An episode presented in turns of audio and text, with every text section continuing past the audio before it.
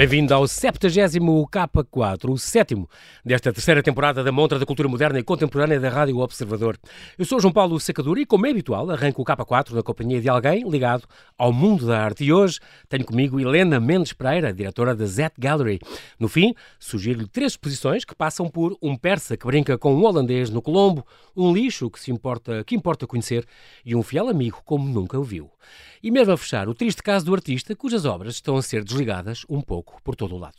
Comigo está a Helena Mendes Pereira, diretora da Z Gallery, a galeria bracarense, para quem, contrariando tudo e todos, o ano 2020 correu de feição. Olá Helena e obrigado por teres aceitado este convite para estares no K4, diretamente de Braga. Bem-vinda ao Observador. Olá, João Paulo, obrigada a nós por, por, por podermos estar aqui a falar uh, do que mais gostamos, que é promover uh, a arte e os artistas contemporâneos e criar-lhes criar espaços de divulgação, porque é para isso que nós trabalhamos todos os dias. Muito bem. Um amor, uma carreira, uma revolução. Outras tantas coisas que começam sem se saber como acabarão. Tu conheces esta frase? Conheço seguramente, aliás, essa frase inicia, o, uh, inicia, por acaso se calhar não vai iniciar, vai estar a meio. Okay. O texto da próxima exposição da Zet Gallery, que já está praticamente preparada, que inauguramos dia 12, com sete mulheres artistas. Esta, uh, de autres choses que je sais d'elle, portanto é uma frase do Jean, Jean, Paul, Jean Paul Sartre, certo? Mas que tem Sim. muito a ver contigo. Tem, tem muito Isto a ver. Isto podia-se aplicar à curadoria, não é? Podia-se aplicar à, à curadoria, porque neste caso concreto desta exposição, uh, e é engraçado porque esta exposição começou a ser pensada no primeiro confinamento. Eu lancei um desafio nas redes sociais, um, ehm, portanto, no, no, primeiro confinamento eu fiz muitas coisas. Uma delas foi acabar na altura do doutoramento uhum. e a uhum. outra foi uma série de, de hum, reformas lá em casa. uh, e uma dessas reformas teve a ver com os roupeiros. E então eu eliminei umas caixas de, dos chamados sapatos estereotipados, ou seja, aqueles sapatos que se, que se compram, uh, se usam uma vez e alejam em 15 sítios uh, e que correspondem a um estereotipo do que é ou não ser mulher. Exato. E então aquilo correspondia a um número grande de sapatos, eu lancei um desafio de que se havia alguma artista, preferencialmente, quisesse fazer uma obra com esses sapatos. E a Inês Osório respondeu a esse desafio, claro. produziu umas asas com esses sapatos. Uh, Eu vi por acaso no Insta, está lindíssimo. umas está asas, tu estás assim à frente, tem estas asas postas na parede, todas feitas com estes sapatos, ficou, ficou lindíssimo. É uma, é uma, portanto, vai ser uma das exposições que vamos ver, uma, uma das obras que vamos ver nesta exposição de Choses. Que Exatamente, e depois a partir dessa história com a Inês, comecei a, uh, comecei a perceber que de facto um, era preciso criar mais espaços de exposição e divulgação também para artistas mulheres. Nós vamos agora começar um ciclo de programação com duas exposições, uma aqui e outra na Pova de Lanhoso, só com artistas mulheres. Uhum. Uh, e tudo começou com esta brincadeira do que é que é ser mulher e dos estereótipos e esta consciência de que a pandemia e os confinamentos uh, atiraram uh, para, para canto, passa a expressão, as mulheres que ficaram muito mais em casa, que tiveram muito mais responsabilidades e uhum. voltaram e voltamos a regredir muito. E portanto começou tudo nesta história dos, dos, dos sapatos e essa frase do do Sartre aplica-se porque no fundo eu, eu sabia, tinha uma ideia, mas agora que, que terminamos a montagem, fizemos fotografias para o catálogo, etc., eu nunca imaginei que de facto me apetecesse tanto ainda mais entrar aqui todos os dias para perceber esta história, claro. esta narrativa que, que é, contamos aqui. É muito engraçado porque tu, eh, e sente-se quando tu falas disso e quando se vê as tuas fotografias no Instagram, sente-se que é uma, esta fase da montagem é algo que tu adoras, é uma fase que tu gostas imenso e, portanto, tudo isto te seduz muito. E, e, e, Helena, tu és uma pessoa que foi feita completamente para o, para o lugar que tu tens. Tu, tu licenciaste em História da Arte, depois passaste por Museologia, Gestão das Artes, és mestre em Comunicação, Arte e Cultura, és doutor em Ciências de Comunicação. Ninguém podia estar mais bem uh, indicada uh, para ser a diretora geral e curadora desta Z Gallery. Também és professora, ensinas muito, trabalhaste com grandes, mais de 200 artistas. E estou a falar de Paulo Rego, José Seixas, do Vilsa, Joana Vasconcelos, um, João Louro, que ainda agora fechou uma, uma exposição contigo. Um, como é que nasceu esta galeria? Eu sei que está ligada a este grupo de ST, um grupo que tem este core business, digamos, da construção civil, é uma holding grande, mas que tem esta grande preocupação eh, mecenática e cultural. Também tem, por exemplo, aquele grande prémio de literatura e depois tem a Zet Gallery, que é um caso de sucesso. Sim, eu estava a ouvir a emissão antes de começarmos e estava a ouvir a uhum. Marta Ren a Marta Rent atuou no nosso, na nossa gala de, de, entrega do Grande Prémio de Literatura há dois prémios atrás, creio, três uhum, prémios uhum. atrás. É tão boa Portanto, estava-me a lembrar. E depois atuou na nossa festa de Natal. só para explicar ah, que, que o, grupo, o grupo DST sente a cultura muito para lá do mecenato. Nós recebemos, só para termos aqui uma percepção, uhum. nós recebemos muitos pedidos para apoiar muitas coisas e apoiamos, uh, mas mais do que apoiar, não é? Nós queremos fazer parte dos processos, nós queremos participar e a Zet Gallery afirma-se, no caso das artes plásticas e visuais, uhum. cada vez mais como, como, muito, muito para lá de um projeto comercial. Nós somos uma estrutura de criação e programação e é isso que nós queremos ser e fazer.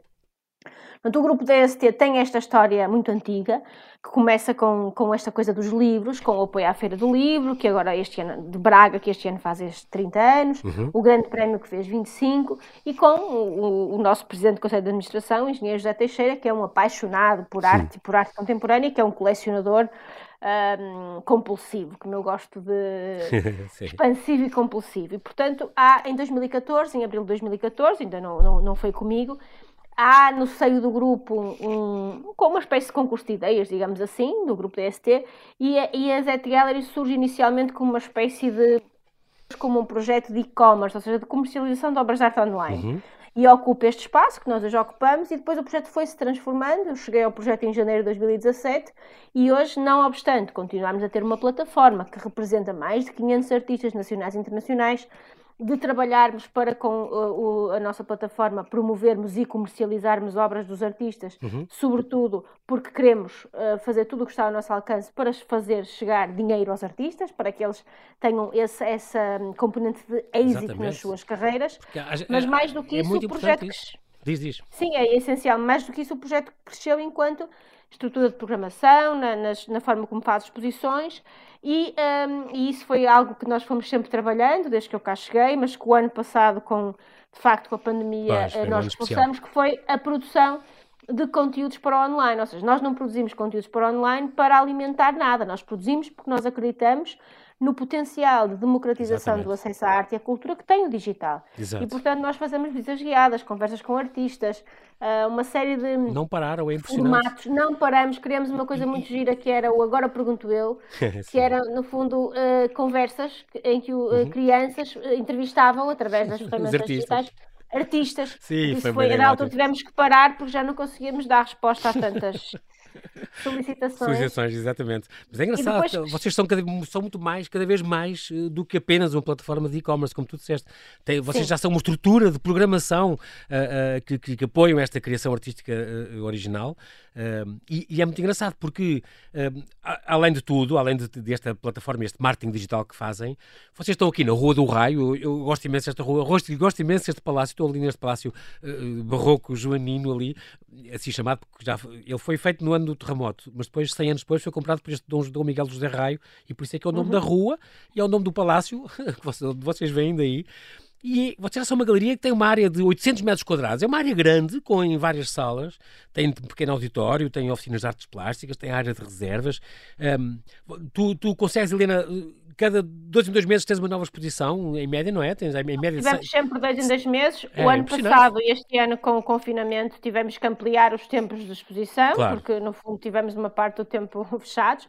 Mas não obstante, nós não estamos contentes com o nosso imenso espaço. Portanto, há, desde a 2017 começamos, o grupo DST já tinha esse know-how, portanto o grupo, o grupo DST é uma empresa que tem um core business inicial ligado à engenharia e construção. Exatamente. Portanto, nós temos um conjunto de recursos internos que nos permitem trabalhar espaço público, que é uma das nossas grandes paixões. E, portanto, nós começamos Exato.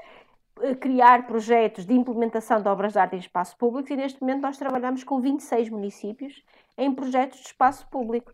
Neste momento já trabalhamos com mais, nós temos um portfólio de. Exatamente. Portanto, no fundo, eh, como temos estes contactos, etc., eh, e acreditamos que a obra de arte em espaço é um elemento essencial para aquilo que nós acreditamos, que é a arte, não é para as elites, e nós temos de construir ferramentas para que as pessoas contactem com a obra de arte uh, e não lhe fiquem indiferentes. E a obra de arte em espaço público tem essa dimensão. Começamos a expandir o nosso campo galerístico para uhum. a rua, começamos a pensar. Recentemente lançamos um projeto com a Câmara de Braga de inventariação, já na produção de conteúdos, de inventariação de todas as obras que existem em Braga, desde 1934 até 2021.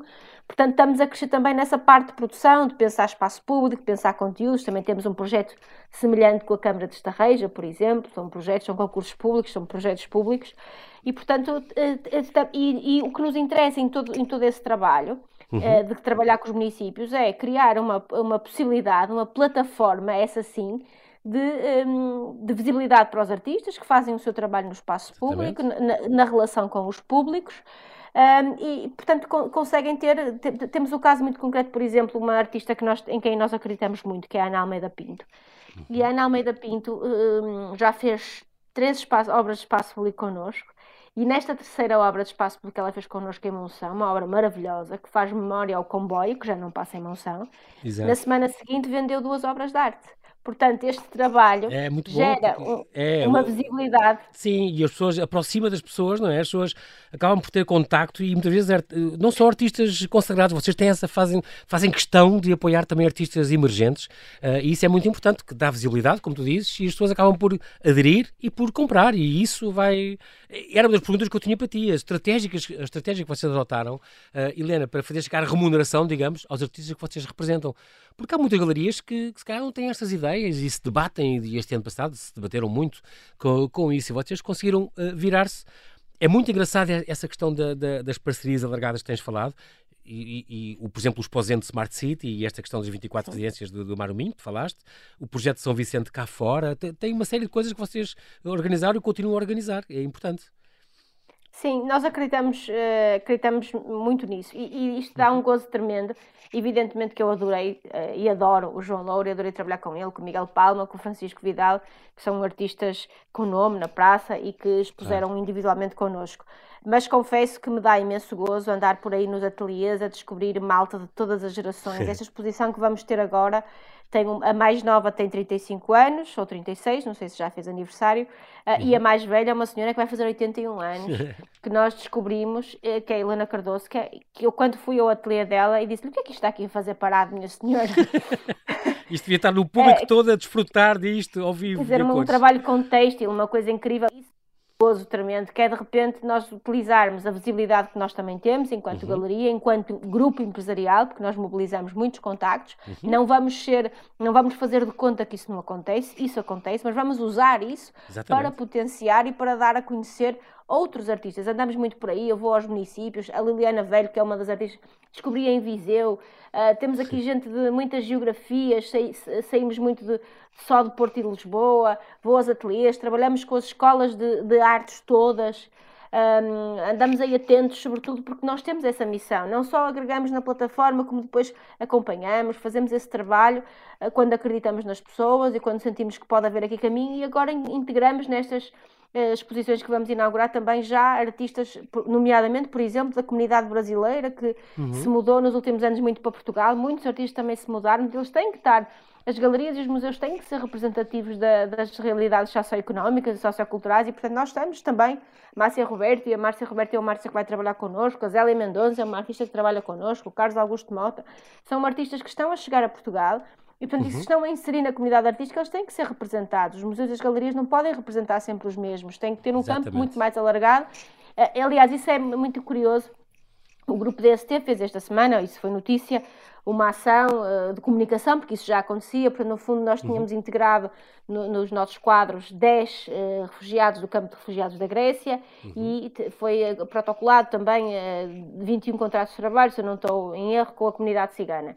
Portanto, isto foi notícia, etc. E eu acho que isto faz sentido de forma alargada. Portanto, se claro esta é a nossa realidade, integrar não é fazer um projeto de comunidade em que chamamos a malta toda para fazer um mural coletivo e uma peça de teatro. Não, integrar é criar condições, é, colocar Exatamente. no mercado de trabalho, é colocar não nas é, vias não é- normais. É, não é inventar guetos e onde eles estejam à parte a trabalhar, mas à parte é integrá-los. É, exatamente, e, e, é muito engraçado que vocês conseguiram fazer. Por exemplo, estou a passar os olhos para algumas coisas que vocês fizeram com o João Alexandrino, por exemplo, aquele O Segredo Guarda o Mundo. Uhum. Abriram o ano com a Conspiração da Arte, com um conjunto de jovens artistas das Belas Artes do Porto. em março tiveram esta oficina tropical com o Francisco Vidal, não é? Que teve até setembro. Uhum. Miguel Palma já falaste, portanto, é, também é nosso amigo. Ele renovou com vocês com esta, com esta coisa dos protótipos, mecanismos de ensaios. E fez dele. uma obra de arte em espaço público, que é Aquele- a, maior, a primeira e a maior obra do, do Miguel uh, Aquele Palma. não é? Incrível. Zénite tem 30 metros de altura, está no nosso campus. O nosso campus impressionante. eh, é, não é uma empresa, é um museu Sim, em contexto sim. empresarial. Você- é incrível, e vocês, e o Miguel Palma também, nosso amigo, já passou por aqui também. E, e vocês, e por exemplo, outra coisa engraçada é esta coisa das, das Ed Gallery Music Sessions, vocês tiveram com o Rui Macena, grande nome também, primeira edição, o mestre Rui Macena teve, teve com vocês, eh, a vossa galeria também foi palco deste acontecimento, desta diversidade. Tu também, tu própria, eh, Helena, tens, tens, de vez em quando, dás assim um pulinho à música e ao teatro, também tem muito a ver contigo, tu és a mulher dos sete Sim, instrumentos. sim, eu trabalhei muito, co- eu trabalhei, eu, eu, eu dirigi uma das áreas de programação da Capital Europeia da Cultura, tive uma empresa, portanto tive uma produtora, trabalhei Uhum. muito em produção de música e teatro, faz um bocadinho parte da minha natureza, tenho uma, faço parte de uma companhia de teatro, escrevo para teatro, ah, Uhum. criei um projeto de música no qual não faço nada, porque não, realmente não tenho especial talento. És da E, e astronauta isso- também, aquela coisa em Guimarães, não é? Aquela associação cultural. Exatamente, e portanto não consigo, não, não, não consigo evitar pensar a programação cultural como algo que tem que ser metadisciplinar, transdisciplinar. Não pode ser Tem estanque. que haver aqui cruzamentos, sem dúvida. E não escreves poesia, como se não bastasse. Muito bem. Esta prosa poética que tu gostas tanto. Helena, eu agora, no nosso tempo, infelizmente, não dá para mais, mas ah, fica aqui ah, realmente este convite. É, é muito curioso, sábado, a partir de sábado, dia 12 de junho, se não me engano, não é? Inaugura Sim, na, na vossa Zet Gallery, portanto fica aqui este convite para quem nos ouve. Uma galeria que vale a pena um espaço e, sobretudo, uma equipa que vale a pena visitar na Rua do Raio, 175 em Braga, todas as tardes de segunda a sábado, das 2 às 7. Não esqueça que dia 12 inaugura então De Outro Chose, que sais d'elle, uma coletiva de sete mulheres, vai ver obras de Elizabeth Leite, de Inês Osório, de várias, várias, várias artistas que é importante eh, conhecer e fica aqui esta dica, Helena, nunca, no, no- pelo amor de Deus, não pares. Não, não, nem pensar. É impossível. Fez muito bem que sim. Helena, foi um prazer falar contigo. Vamos agora continuar a fazer Obrigada, mais umas Paulo. sugestões. Muito obrigado. Até à próxima. E aqui no K4, nesta parte final do programa, vou deixar então, como habitual, as três sugestões que passam por um persa que brinca com o holandês no Colombo, com, por lixo que importa conhecer e por um fiel amigo, como você nunca viu. Aí está, a 11 edição da Arte chegou ao Colombo, pode ser vista até 25 de junho na praça, da Praça Central do Centro Comercial. Fancy Van Gogh mostra ilustrações do premiado cartunista e ilustrador persa Ali Reza Karimi Mohadam, inspiradas na obra de Vincent van Gogh. São 54 produções inspiradas na vida e trabalho do mestre oitocentista holandês. É a primeira exposição a solo de Ali Reza, que vive em Lisboa, e garante que os seus melhores trabalhos foram criados cá. As ilustrações expostas, selecionadas pelo artista, vão estar à venda no local e há 10 para sortear nas redes sociais do Colombo. Entrada gratuita na Praça Central, segunda a sexta, das 10 às 10 e meia, sábados e domingos, das 10 às 7.